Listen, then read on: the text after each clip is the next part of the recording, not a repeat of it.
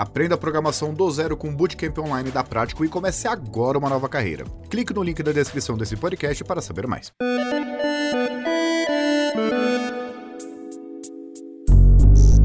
Olá, pode entrar. Wagner Waka aqui apresentando o podcast Canaltech de hoje. Quem ouviu o programa de ontem pode estar tá sentindo uma sensação de déjà vu aqui no podcast. Mas calma, sim, o tema é o mesmo. A gente vai falar sobre 5G no Brasil, mas indo um pouquinho além. Ontem, no nosso bate-papo por aqui, a gente falou que teoricamente seria muito fácil conectar ao 5G, mas que isso poderia depender das operadoras. E aconteceu exatamente isso, tá? Tem gente exigindo chip novo, variando de acordo com o aparelho, outros você precisa de uma conta nova. Bom, a gente vai explicar isso hoje. A ideia do programa de hoje é tirar dúvidas que foram aparecendo nesses primeiros dias do 5G no nosso país. Afinal, o que eu preciso para usar o novo padrão? No segundo bloco, o assunto é a lei do teletrabalho. O Senado aprovou o projeto de lei de conversão 21 de 2022 que rege as leis sobre o trabalho remoto, juridicamente conhecido como teletrabalho. O que, que muda para você que trabalha de casa? Bom, vamos falar também. No último bloco, um personagem inusitado ganha destaque nas batalhas dos serviços de streaming. Enquanto o HBO Max sai do jogo e a Netflix perde audiência, o Paramount Plus se destaca como a plataforma que mais expandiu no trimestre. Começa agora o podcast Canaltech, o programa que traz tudo para você que você precisa saber do universo da tecnologia para começar o seu dia.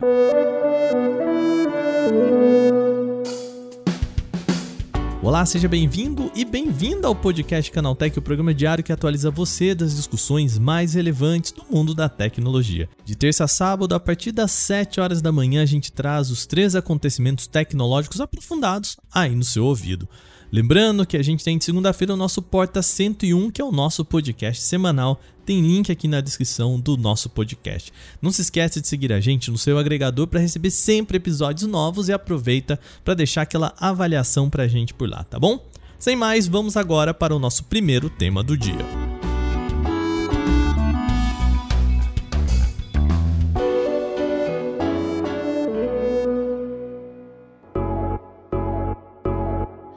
O 5G chegou a São Paulo e com isso milhões de pessoas passaram a ter acesso à tecnologia. Ou melhor, podem passar a ter acesso a essa tecnologia. No programa de ontem, a gente falou com o especialista Euclides Lourenço Chuma sobre o tema. Aliás, se você não ouviu, recomendo ouvir depois desse episódio, tá?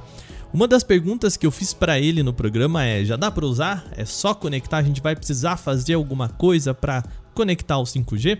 E a resposta mais básica foi sim, tá tudo certo, é só conectar. Ou seja, em termos de infraestrutura, tá tudo resolvido, o acesso ao 5G acontece automaticamente. Mas existe um outro fator aqui que a gente só tangenciou no programa passado.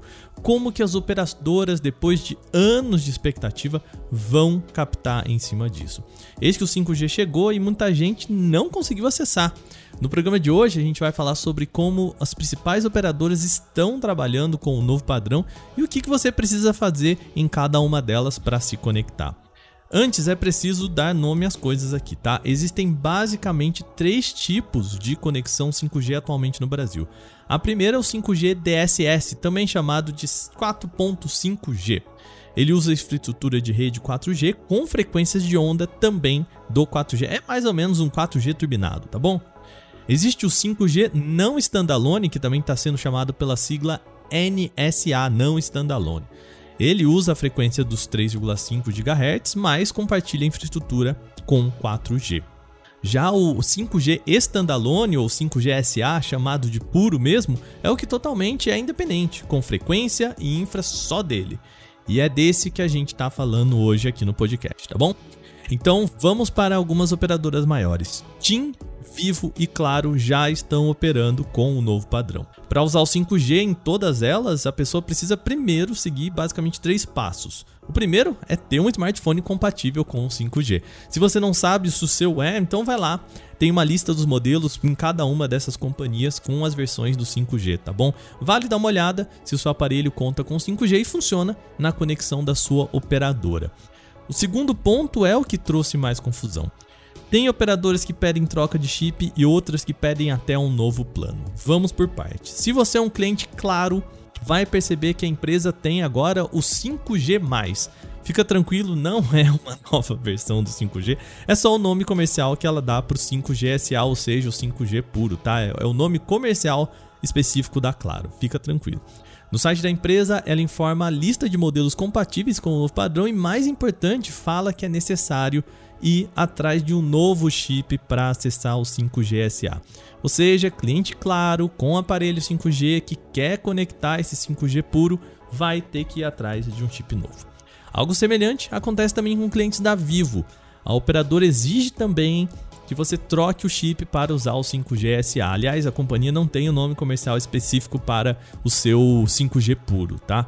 A situação passa a ser diferente, contudo, quando a gente fala da TIM. Ela é operadora que não exige troca de chip, que é uma boa notícia, mas pede que usuários façam um novo plano para ter acesso ao 5G puro. Segundo a assessoria da empresa, ao G1, o novo plano inclui 50 GB de dados com 12 meses gratuitos. E aí agora você pode estar tá pensando, Waka, eu tenho um aparelho 5G aqui, eu não fiz nada e já está aparecendo aqui na telinha, eu estou vendo que eu estou conectado ao 5G. Pois é, isso pode acontecer. Pode porque os aparelhos não diferenciam o tipo de 5G, ou seja, você pode estar tá achando que está usando 5G puro, mas não está. E não tem como descobrir isso só pelas configurações do seu aparelho, tá? Se você for fazendo teste durante o dia e comparando velocidades, você até percebe isso, mas se for DSS, o não standalone ou standalone, vai aparecer só 5G no seu aparelho, e isso é um problema, tá? A recomendação aqui no Canal Tech, então, para você garantir a melhor qualidade possível, é ir à sua operadora e pegar o chip novo ou fazer o plano novo de acordo com a operadora que você tem, tá bom?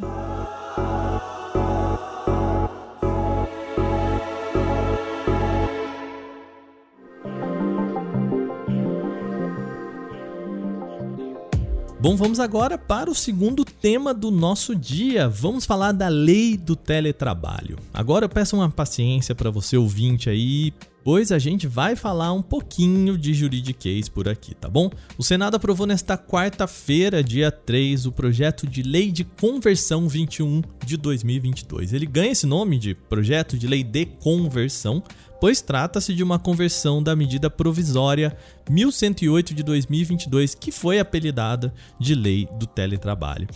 O ponto importante aqui é que a medida passa a ter caráter de lei se sancionada pelo presidente da República. Na prática, passa a ser mais definitiva do que a medida provisória, que, bom, como o nome já sugere, é provisória, né? Aqui são basicamente três pontos importantes que essa lei modifica. O primeiro e mais central é que define as modalidades diferentes de trabalho remoto. Há um ponto.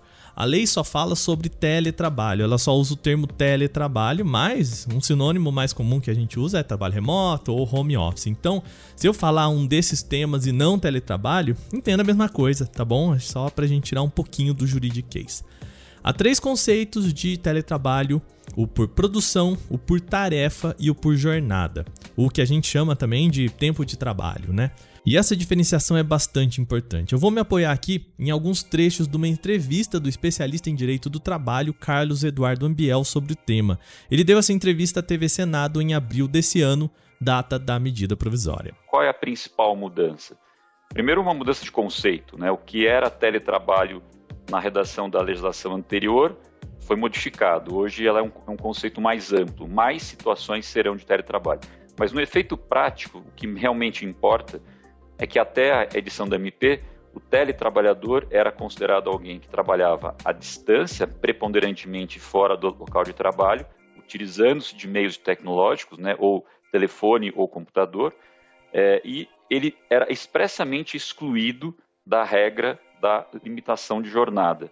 Bom, e essas caracterizações de diferentes tipos de teletrabalho leva a gente a um segundo Ponto importante: se a pessoa que trabalha de casa pode adotar um regime de trabalho por tempo, ou seja, por jornada, então nesse caso a empresa precisa medir esse tempo. É, essa é a grande diferença. Até, até a edição do MP, a regra geral, não havia diferenciação sobre a forma da contratação, se era por tarefa, por produção ou por tempo, né, que a gente chama de jornada. É, qualquer delas, eu estava excluído do capítulo da duração do trabalho. Agora não. Agora a lei estabelece a nova redação trazida pelo MP diz só está excluído da, do, da, do capítulo da duração do trabalho o teletrabalhador que realiza a sua atividade por tarefa ou produção. Para exemplificar aqui, vamos supor que eu seja um jornalista que trabalhe e receba por podcast entregue. Nesse regime, não tem necessidade do controle da minha jornada. Se eu entregar em 10 minutos ou em 15 horas, tanto faz, fica a cargo meu regular esse tempo. Antes da medida provisória, só era assim que funcionava a lei para quem trabalhava remoto. Agora, é possível que a pessoa tenha um controle também por jornada de trabalho. Ou seja, como a gente fala no jargão popular, dá para bater cartão mesmo trabalhando de casa. E o terceiro ponto mais importante dessa nova lei de teletrabalho é sobre o uso das tecnologias. O texto diz que você pode usar um computador ou telefone depois do serviço e, no caso, quem fizer isso não configura trabalho. E aí eu posso entender que isso pode soar um pouquinho estranho no primeiro momento, ou seja, se eu estiver usando o PC depois do meu horário de trabalho, mesmo que eu esteja trabalhando, não configura trabalho? Bom, Carlos explica. O que a MP faz é dizer o seguinte: não é porque eu estou com o equipamento da empresa na minha casa que eu, após terminar meu trabalho, eu ligo para conversar com meu amigo na Suíça, com o mesmo equipamento da empresa, conectado na internet na mesma rede, que aquilo é tempo de trabalho. Né? Então, é, é, o uso do equipamento é, que eu uso para trabalhar fora do horário do trabalho não é tempo de trabalho. É, agora, se eu uso esse equipamento fora do horário para o trabalho, será. Ou seja, caso a pessoa fora do seu horário de trabalho continue a fazer o expediente, pode sim cobrar extra, como manda a lei. A lei é uma demanda antiga, mas que ganhou força com a pandemia, quando as pessoas foram forçadas a ficar em casa. Mas apesar disso, tá, esse modelo não deve ser nem de perto o prevalente na população. Dados do Instituto Brasileiro de Economia, o IBRE da Fundação Getúlio Vargas, mostram que apenas 10% dos trabalhadores no Brasil têm um regime de trabalho remoto.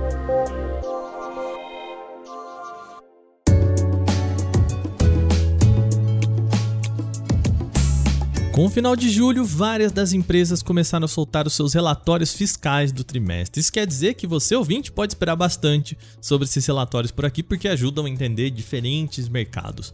Bom, Agora a gente vai falar sobre a indústria do streaming. O setor tem mostrado retração, com Netflix, por exemplo, apresentando quedas de assinantes.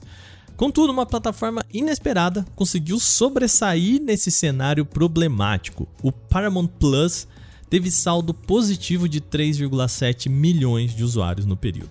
E esse é um bom número, tá? Em comparação, a Netflix no início desse ano, quando ainda estava em crescimento, tinha aumento registrado na casa dos 2 milhões de usuários. E os números do Paramount Plus ainda podem chamar mais atenção por conta da guerra na Ucrânia. A companhia, assim como a Netflix, tirou seus serviços da Rússia, o que resultou em um déficit de 1,2 milhão de usuários. Ou seja, o crescimento real da empresa mesmo pode ter sido de 4,9 milhões de novos assinantes. O serviço da Viacom CBS ainda não é um gigante no setor, nem de longe, tá?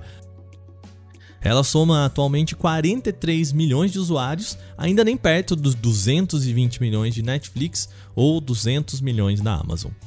E o que, que pode ter ajudado nesse bom número do Paramount Plus? Bom, a empresa entrou em mercados importantes como o Reino Unido, Irlanda e principalmente a Coreia do Sul. Só essa entrada já dá um grande boom aí no número de assinantes. Entretanto, o relatório também aponta que séries como Halo e Star Trek New Worlds e filmes como Sonic 2 também podem ter ajudado a aumentar a demanda pelo serviço. Muito bem, assim a gente vai chegando ao fim das notícias principais de hoje, então vamos para o nosso quadro O Aconteceu Também.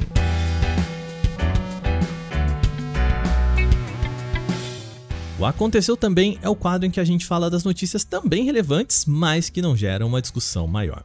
A Samsung deve apresentar em breve o Galaxy A23 5G, um dispositivo de entrada com suporte à nova conexão móvel de internet. O aparelho foi encontrado em mais uma certificação agora nos Estados Unidos, o que reforça a proximidade da sua chegada. Um dos principais destaques está na sua performance, com o Snapdragon 695. O chip intermediário de boa performance deve ser acompanhado por até 8 GB de memória RAM e contar com até 128 GB de armazenamento, o mesmo do seu irmão com 4G.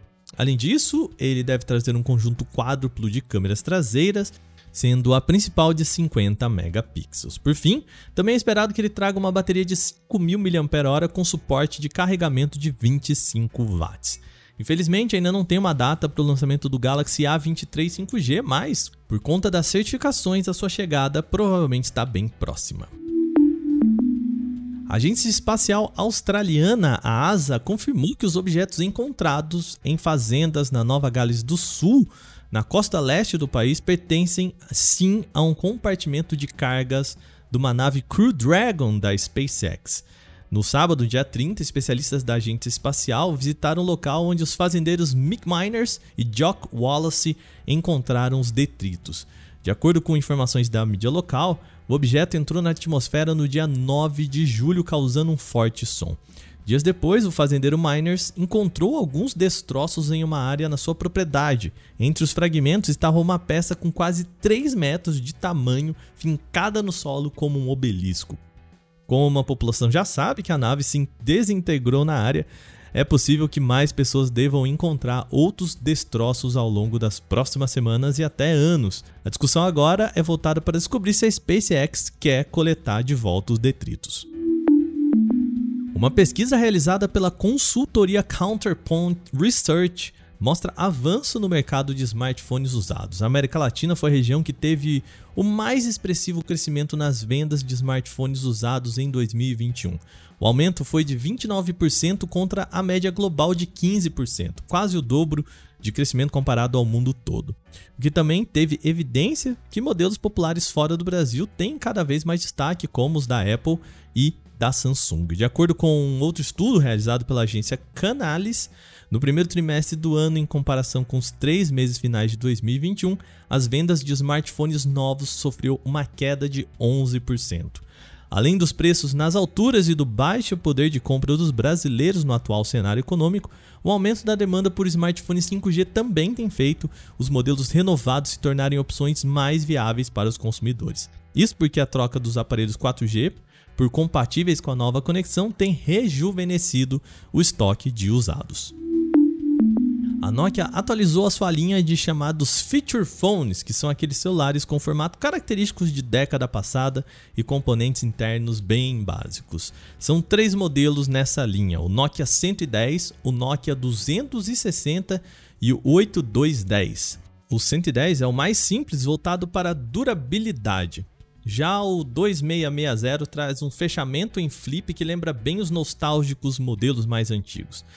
Por fim, o 8210 é uma versão mais potente com suporte a 4G. Os outros dois modelos chegam apenas com suporte até 2G. Com o lançamento do mercado indiano, a ideia é que eles sejam bem baratinhos. A versão mais simples deles, o Nokia 110, chega ao mercado pelo equivalente a 118 reais. O Xbox começou a testar um plano de assinatura conjunta do Xbox Game Pass. Os testes começaram em países selecionados, inicialmente na Colômbia e na Irlanda. A ideia é permitir que várias pessoas e contas compartilhem os benefícios do Game Pass Ultimate, portanto, dividam o valor do serviço em até quatro pessoas. A Microsoft não detalhou quanto e nem se pretende lançar e expandir o plano familiar do Xbox Game Pass para outros mercados. Como sempre, quando a gente fala de testes, alguns recursos disponíveis durante essa fase beta podem nem chegar à versão final ou podem sofrer alterações significativas. Vai lembrar, tá? Atualmente os planos disponíveis do Xbox Game Pass no Brasil dão acesso a todos os jogos do catálogo, porém cada um deles possui as suas particularidades.